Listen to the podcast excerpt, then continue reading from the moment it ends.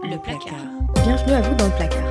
Vous vous apprêtez à écouter la partie 2 de notre entretien avec Flo de la chaîne Queer et Chrétien, ne, sur comment faire évoluer le débat entre religion et queerness. Le placard.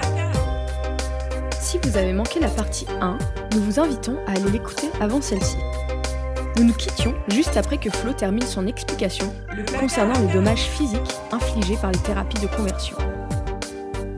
Nous nous retrouvons pour écouter ses explications concernant l'ampleur des dommages psychologiques. Bonne écoute Le placard. Mais en parallèle de ça, en fait, il y a tout un axe de, de trucs qui relèvent de la thérapie, en fait, euh, et où là, euh, il y a eu une grosse organisation qui s'appelait Exodus, euh, où en fait, c'était des accompagnements avec des gens de psychologues spécialisés là-dessus, et où en fait, la théorie de base, de dire qu'il y avait un problème d'attachement. Alors souvent, ils disaient que c'était parce qu'il y avait une mère trop protectrice et un père trop absent ce qui est bien pratique dans le sens où il y a beaucoup de familles où il y a un père absent et où les mères, bon, bah, des mères protectrices, oulala, qu'est-ce que c'est original. Donc, c'était assez facile de dire oui, bien sûr, ton père était absent, typique. Et où là, en fait, le but, c'était de dire, il faut que tu construises des amitiés. Alors là, c'était plutôt euh, ce qu'on connaît, enfin, en tout cas, ce que j'ai vu, c'était pour des hommes gays. Il faut que tu construises des saines amitiés entre hommes euh, pour pouvoir euh, te rééduquer et, et là, en fait, le truc, c'est qu'il y a eu des gens qui ont commencé à déclarer qu'ils avaient été changés, donc ils étaient plus gays, qui témoignaient, qui recrutaient, etc. Et le truc qui est bien, entre guillemets, c'est que au bout d'un moment, mais ça a pris beaucoup de temps, hein, le fondateur euh, de l'association a fait une déclaration publique pour reconnaître que, euh, un, c'est ça marchait pas, et il me semble, je sais plus si c'est lui ou si c'est un autre cas où il y a eu une grande figure majeure du mouvement comme ça qui a dit mais en fait qu'il était gay. Et c'est, enfin, c'est terrible de dire qu'il a, il a dévoué sa vie euh, à guérir les gays et a fini par reconnaître que c'était pas possible. Je pense que l'humiliation a été totale, mais en même temps, je suis tellement reconnaissante qu'il ait eu l'honnêteté de faire ça. Après, il y a eu beaucoup de pression parce qu'il y a eu, en fait, il y a eu des, des procès des procès. Alors, euh, aux États-Unis, le point d'attaque, c'était de dire que c'était des arnaques, parce que tout était financé. De dire, j'ai payé, ça n'a pas marché, c'est une arnaque. Mais bon, euh, c'est pas seulement une arnaque, c'est quelque chose de terrible. Mm. Donc voilà, un petit On peu. détourne un peu tour, euh, euh, avec le mot arnaque, c'est un peu euh, une manière de détourner hein, aussi le premier, enfin le, le but premier, quoi. Les acteurs Oui. premiers. Oui, du coup, maintenant, en fait, il y en a qui disent, mais oui, mais nous, tout va bien puisqu'on ne s'est pas payé. Ouais. Et, et non, ça ne va pas. Donc en France, il y a des trucs. euh, Il y a euh, à Bayonne, euh, l'évêque de Bayonne a des programmes comme ça d'accompagnement. Il y a eu un reportage là-dessus sur Arte, euh, fait par Timothée, Timothée de et je sais plus comment s'appelle son collègue, où ils se sont infiltrés dedans en fait pour voir ce que c'était. Et c'était des trucs avec des prières de groupe. euh, où les gens euh, racontaient leur vie, s'exposaient en public, dire voilà, j'ai péché, etc. Donc en France, il y a ça, et, euh, et aussi en France, euh, apparemment, il y a, des cas de, d'exorcisme et de prière et de trucs comme ça dans les milieux évangéliques. Euh, et j'ai rencontré quelqu'un qui avait, qui avait subi ça, et euh, c'est un peu le truc de l'exorcisme que je vous décrivais au début, ça. Des gens qui crient, qui pleurent, qui prient, qui chassent le démon, enfin bref, c'est pas, c'est pas ouf cool, quoi. D'accord. Est-ce que qu'il y a des vu que t'as enfin les gens avec lesquels tu as discuté et qui ont vécu ces expériences, est-ce qu'il y a eu des personnes qui ont réussi à surpasser ça et de quelle manière en fait ils ont réussi à, surpasser cette, cet horrible événement? C'est un peu triste parce que je connais pas de personnes qui ont subi ça et qui sont bien aujourd'hui. Je connais des personnes qui ont subi ça et qui ont des moments de, des moments de clarté. Euh, mais euh, la, fille dont je parle qui a vécu ces exorcismes, euh, régulièrement, elle, rechute entre guillemets. Régulièrement, elle, retombe dans ce truc en disant non, mais c'est fini et tout. Et puis de temps en temps, elle revient en disant je me suis trompée, en fait, je, suis complètement lesbienne. Et je je sais pas quoi faire parce qu'en fait, je peux pas je peux pas la faire changer d'avis. Euh, et je j'ai pas l'intention de rentrer dans des discussions avec elle. Mais bah, quand elle vient discuter, que ce soit dans un sens ou dans l'autre, je suis là. Mais, euh, mais, mais moi, ça me, ça me désespère en fait de voir à quel point, euh, à quel point ils ont, ils ont bousillé, ils l'ont bousillé quoi. Elle est, elle est toujours dans le doute. Mmh. Est-ce que, ok, dernière question par rapport à ça, du coup, est-ce que ces personnes-là d'une certaine manière, gardent leur leur foi, la renforcent ou bien la perdent en même temps? Eh beh, heu, alors c'était marrant j'avais fait partie, heu, vite fait d'une assoce d'étudiants, heu, chrétiens et LGBT, longtemps avant ma chaîne, qui avait une approche très, nous on juste on prêche l'abstention. Donc c'est pas le mouvement le plus, le plus révolutionnaire, mais bon, c'est déjà mieux que rien et ce qu'ils me disaient, c'est que, d'habitude en fait les gens arrivent, heu, ça ça leur donne d'abord de l'apaisement parce qu'en fait ils s'acceptent, heu, en disant: «OK, c'est pas de ma faute». Et ils ont cette espèce de de truc de dire: «J'ai pas le choix de mon attirance, mais j'ai le choix de ne pas suivre cette attirance». Et que le truc, c'est que comme tu mets toutes ces personnes ensemble dans une même salle, qui se rencontrent une fois par semaine pour parler de leur vie, eh bien, l'étape d'après, c'est que forcément, ils font une rencontre. Ils tombent amoureux. Et donc du coup, il y avait un peu ce truc de dire: «Elle est bien cette association, mais le problème, c'est qu'à la fin, ils quittent l'église». Et j'étais là: «Ah, c'est dommage». Donc j'au j'aurais tendance à dire que, heu, il y en a beaucoup qui, au fur et à mesure qu'ils vont bien, heu, finissent par quelque part perdre la foi. Heu, j'ai aussi connu des gens qui ont pas perdu la foi, qui ont juste intégré ça, heu, à leur foi et qui le vivent bien et qui sont vraiment, relax avec ça. Mais je reconnais que pour beaucoup de personnes, quitter l'église, au moins temporairement, ça leur fait du bien. D'accord, OK.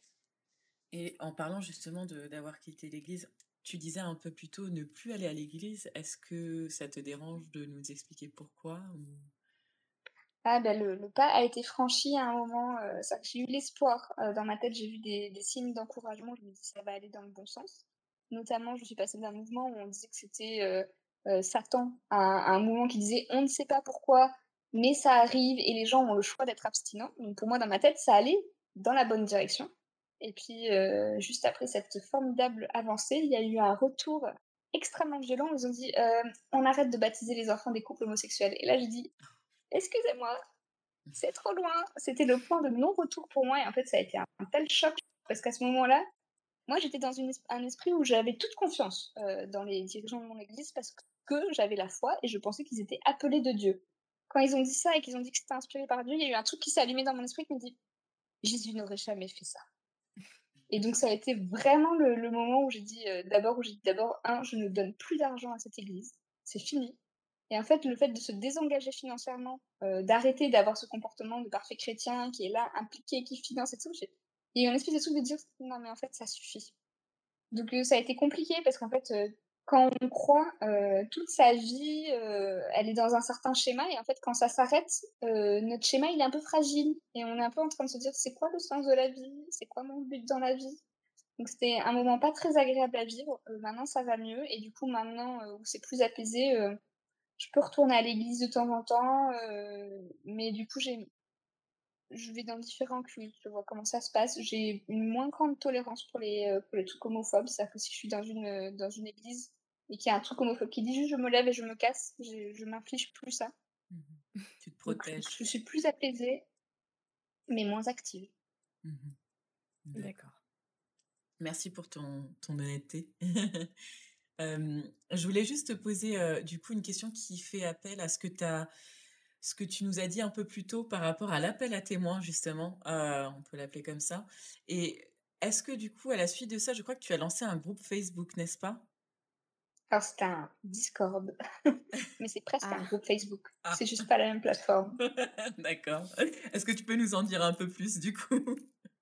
Oui, alors, hem J'ai, à un moment donné, heu, peut-être de burn-out militant, enfin le moment où on en a marre, on voit que c'est de la merde tout partout et qu'on n'arrive pas à avancer. J'ai eu un espèce de truc, je me suis dit: «Mais je me fais du mal, heu, à être, trop dans la théorie et pas assez dans la pratique et trop dans des grands buts et pas assez dans des petits buts», c j j'assume, c'est complètement du développement personnel, hein, c'est de dire: «On va s'organiser, on va se fixer des objectifs, on va couper ça en petits morceaux». Et donc du coup, hem, je sais pas si c'est du développement personnel ou de du management, mais enfin bref, bon. Et du coup, je me suis dit, heu, d'abord, un moi, si je veux arrêter ça, heu, arrêter le militantisme et cetera, il s'avère qu'il y a un point de convergence sur cette chaîne. Heu, il y a des gens qui ont des intérêts communs et qui malheureusement n'ont pas de lieu de discussion. C'est-à-dire qu'eux, ils me parlent à moi, mais ils ne parlent pas entre eux. Donc mon premier truc, c'est de me dire, «Faisons en sorte que si les personnes veulent, elles puissent se rencontrer» Et le deuxième truc, c'était aussi de me dire j'avais envie de faire des choses plus concrètes et d'organiser des trucs. Donc on on s'est réunis, on a discuté un petit peu de c'était quoi nos rêves par rapport à l'église, les églises, parce qu'on est de plusieurs mouvements différents. Et alors je leur ai dit mais balancez tout Vraiment, même les trucs les plus genre que toutes les églises chrétiennes euh, marient les couples homosexuels. Allez-y, hein, c'est. Voilà. Et ensuite, de dire, OK, qui a envie de bosser sur cette thématique et de proposer des objectifs concrets et de s'organiser? Et donc là, bon, il y a eu plein de trucs qui ont été proposés, mais qui forcément, au bout d'un moment, quand on dit qui veut bosser dessus, bon, ça n'a pas, voilà, ça n'a pas fédéré. Mais euh, il y a eu un groupe qui s'est formé et je vais un petit peu les harceler pour qu'ils nous donnent euh, les comptes rendus de leur réunion sur le fait de proposer des rencontres de personnes concernées en vrai et en ligne. Et euh, là, on travaille. Euh, ah, il y a eu un autre groupe qui s'est formé, et cela, je les trouve très rigolos. Euh, ils veulent proposer de la documentation d'éducation sexuelle à destination des paroisses. Mais alors, le projet, c'est déjà. ils remettent en cause le fait qu'il ne faut pas avoir de rapport sexuel avant le mariage. Bon, ils sont très optimistes. Mais je suis sûre qu'il y a des gens qui ont besoin de ça. Donc ça, et euh, je travaille avec quelqu'un sur un projet de... Euh, alors, nous, on a dit construire des ponts, euh, et mon idée, c'est de dire, ces gens-là qui prennent les décisions dans les religions, c'est des gens qui sont dans leur boys club, ils n'ont aucune idée de la réalité. Et, et, moi, ce que je vois, c'est que les mouvements où ça a changé, notamment dans certaines branches protestantes, les gens qui ont été des moteurs dedans, c'était des gens qui connaissaient des personnes homosexuelles. Euh, notamment, il y a une, meuf qui a bossé euh, sur les textes pour euh, ouvrir le mariage homosexuel dans un, je sais plus, c'est, c'est les protestants unis de France. Où, et elle, elle avait un frère qui était gay. Et du coup, je me suis dit, il faut que ces gens rencontrent des personnes LGBTI, au moins qu'ils sachent.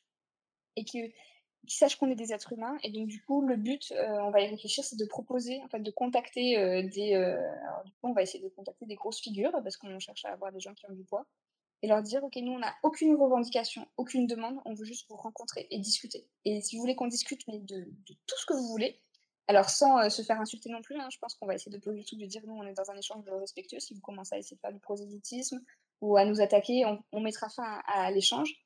Mais juste se dire, il faut que ces gens, à un moment, ils aient rencontré des vraies personnes avec des vrais visages et qu'ils arrêtent avec leur fantasme de ce que c'est, parce qu'en fait, euh, on est tous différents. Mmh Donc, je veux dire, il faut qu'il y ait des. J'ai envie que dans ces groupes, il y ait des gens qui soient des clichés aux cheveux de toutes les couleurs et des gens qui soient des, des petits bourgeois coincés, juste casser le monolithe. Donc, euh, ça, c'est le projet euh, que moi j'ai avec une, une pote de, de ce truc-là et qu'on va essayer de proposer au groupe. Donc le but c'est vraiment de proposer des actions concrètes. Et alors, dans le groupe, il y a une personne qui a proposé d'aller saboter des thérapies de conversion. J'aimerais que ça ait lieu. Mais bien sûr, je ne dirais pas que c'est lui qui l'a c'est clever, c'est wise. Mais en effet, ouais, tu as raison. Il y a une différence entre savoir aussi voilà, que, que les personnes LGBTQI existent euh, et vraiment rencontrer des personnes de la communauté. Je pense qu'il y a un gap entre les deux. Euh, et donc, en fait, est-ce que tu peux redonner le nom de cette plateforme et comment on fait pour, pour joindre, en fait, ce groupe? Alors, c'est sur Discord. Et alors, j'ai fait la, la, version très feignante. J'ai dit, les gens qui veulent, envoyez-moi un DM, je vous donne le lien. Parce que ce Discord a déjà fait l'objet plusieurs fois de raids de catholiques extrémistes, extrémistes de droite. Ils n'ont pas fait long feu, hein. ils sont arrivés 15 minutes plus tard, ils étaient tous balles, parce qu'ils sont pas très discrets. Mais, mais du coup, oui, c'est un peu c'est un peu pénible de devoir euh, être parano comme ça mais la réalité c'est que le monde est compliqué. En effet, est-ce qu'il y a des conditions pour euh, comment tu fais pour checker un peu les profils ou euh? ou c'est open bar et après tu bloques? Ouais non en vrai on demande aux gens d'accepter une charte mais bon ça les gens qui veulent faire genre qu'ils ont compris oui et il n'y a, pas, y a, pas de, a pas de condition. On demande aux gens de se présenter à l'entrée, donc dire c'est quoi pronom, vous êtes quoi, est-ce que vous êtes queer, est-ce que vous êtes chrétien? Et il y a des questions du genre quels sont vos talents? Je, sais pas, je me dis que j'en sais rien. Pour le moment, on n'a pas eu de gros trolls ou alors ils sont bien infiltrés. Mais on a, enfin, j'ai pris le parti de juste me dire que je pouvais pas, je pouvais, je pouvais pas enquêter sur tout le monde. Mmh, d'accord, ok. Je vais rebondir encore une fois sur, du coup, sur tous les, les trolls de l'extrémisme. comment tu fais pour gérer E est-ce que tu en as beaucoup, par exemple, sur, ta chaîne? Et comment tu fais pour, gérer ça pour gérer ça? Heu, hate. des périodes où j'en ai pas beaucoup, des périodes où j'en ai beaucoup. Je gère ça en faisant une, une validation des commentaires. C'est-à-dire que les, le commentaire n'est pas visible tant que je ne l'ai pas validé. Et heu, et en effaçant alors, je me suis ramollie et j'ai laissé, heu, des commentaires qui étaient pas très gentils, mais qui étaient pas franchement insultants. Et je me suis rendu compte qu'en faisant ça, ça, ça a augmenté le nombre de commentaires négatifs. C'est-à-dire que les gens, quand ils voient une vidéo, ils sont pas d'accord et ils voient que tout le monde a l'air content mais la plupart des gens, ils ont pas envie d'être le seul, qui est pas content. Par contre, s'ils voient qu'il y a 3-4 personnes qui commencent à dire: «Oui, oui, mais c'est une abomination» et cetera donc je suis plutôt, heu, je suis partisane de juste, heu, faire le faire le ménage. Ça, je Mmh. considère que c'est mon salon, c'est chez moi et je fais le ménage. Je pense que ouais, tu fais le, enfin, tu gères un peu, tu le trafic, en fait, heu, des gens qui postent et je pense que c'est pour protéger aussi les gens qui font partie, du groupe. Donc, Oui. Mmh, ça a du sens. Et donc, vu qu'on a déjà parlé pendant un petit moment, en fait, et qu'on a posé, heu, toutes nos toutes nos questions, dernière, heu oui? est-ce que je peux juste rajouter une dernière question? Vas-y, vas-y. avant parce que c'est justement en relation avec, celle-ci. D'accord, On a parlé de beaucoup de choses négatives, enfin, jusqu'à maintenant. Est-ce que tu as des commentaires justement de personnes, chrétiennes extrémistes peut-être, enfin dans leur, dans leur, hem, dévouement, mais qui, heu, postent des commentaires très, très positifs ou qui vont t'aider ou qui vont encourager, heu, justement, dans tes projets et dans tes vidéos? Tu veux dire des des gens qui sont, genre, ce qu'on appelle les catholiques traditionalistes? Ou des gens qui étaient, homophobes et qui sont pas homophobes maintenant? Je je pensais plus à des personnes qui sont pas du tout queer, mais qui sont, très, très chrétiens et qui sont en mode, très, très ouverts justement, ouais, qui veulent Oui, Des alliés, quoi. oui, il y en des a. alliés. Il y a des alliés, heu, ils existent, ils sont là, hem c'est toujours très surprenant, heu, mais il y a des gens qui disent que, ils se posaient des questions et qu'ils ont changé d'avis, ou des gens qui disent qu'ils en ont marre, en fait, heu, que, heu, il y a une minorité bruyante, et haineuse qui monopolise la parole. Et et oui, il y en a et et même je pense que dans les familles, heu, dans les familles, les gens changent, en fait. Je sais que je sais que que mes parents ont changé, heu, que j'ai des gens dans ma famille qui ont changé. Donc, heu, oui, c'est possible. Les gens sont pas tous bloqués, sur leur, position. Ah super, OK. Vas-y méfie méfie, je te re redonne la parole, désolée. Il y a pas de souci, non, c'était intéressant, c'est bon à savoir. C'est un une petite note d'espoir donc, top. Je voulais te remercier du coup Flo et heu, je voudrais aussi te demander où est-ce qu'on peut te retrouver sur les réseaux sociaux? Heu, alors j'ai un compte Instagram, queer.chrétien.ne pour Mmh mh. chrétien, chrétienne. J'ai une chaîne YouTube et et et voilà. Je ne suis pas sur Twitter, car je suis une personne fragile et je ne suis plus sur Facebook parce que, heu, parce que ça me demandait trop de parce que je suis une personne feignante. Voilà, donc je suis sur Instagram et YouTube. Et YouTube, avec le même nom, sur les 2 plateformes? Oui, oui. Parfait, super. Bah, merci beaucoup pour ton temps. Heu, est-ce que Eva, tu as quelque chose à rajouter? Heu, j'aurais peut-être une question? dernière question. Par rapport à tes enfants, comment tu tu amènes le sujet de la religion? Alors, je leur ai bien expliqué que la religion était globalement très queerphobe et ils sont au courant que leur, heu, leur maman est bi et et gender fluid. Donc, heu, ils savent que toutes les religions sont pas très cool avec leur maman. Mais, pour, l'approche religieuse en heu, ce que j'essaye de faire, parce que du coup j'ai pas du tout envie qu'ils soient, endoctrinés, heu, par des gens qui leur mettent, ce qu'ils veulent dans la tête. De temps en temps, le dimanche, on prend la Bible et puis on lit une histoire de Jésus et on discute là-dessus. Et heu, et j'espère que ce sera suffisant pour, heu, pour leur donner le choix s'ils ont envie ou pas. Et et je sais que le plus petit ne croit pas, il l'a dit. Il a 7 ans et il a dit qu'il croyait pas. Et le plus grand, lui est plus, il a 11 ans et est plus fan de tout ça. Mais bon, voilà, je j'ai pas envie, de leur imposer, leur dire: «Moi je crois donc vous croyez», ou «C'est ça la vérité». Merci à vous pour votre écoute. C'était la partie 1 de notre entretien avec Flo de la chaîne queer et chrétien.ne. Dans la seconde partie, nous aborderons un peu plus en détail l'impact psychologique des thérapies de conversion. Nous parlerons aussi du mouvement activiste que Flo essaye de lancer. Vous venez d'écouter Le Placard, émission préparée et présentée par Petite Eva et moi-même, Méfie.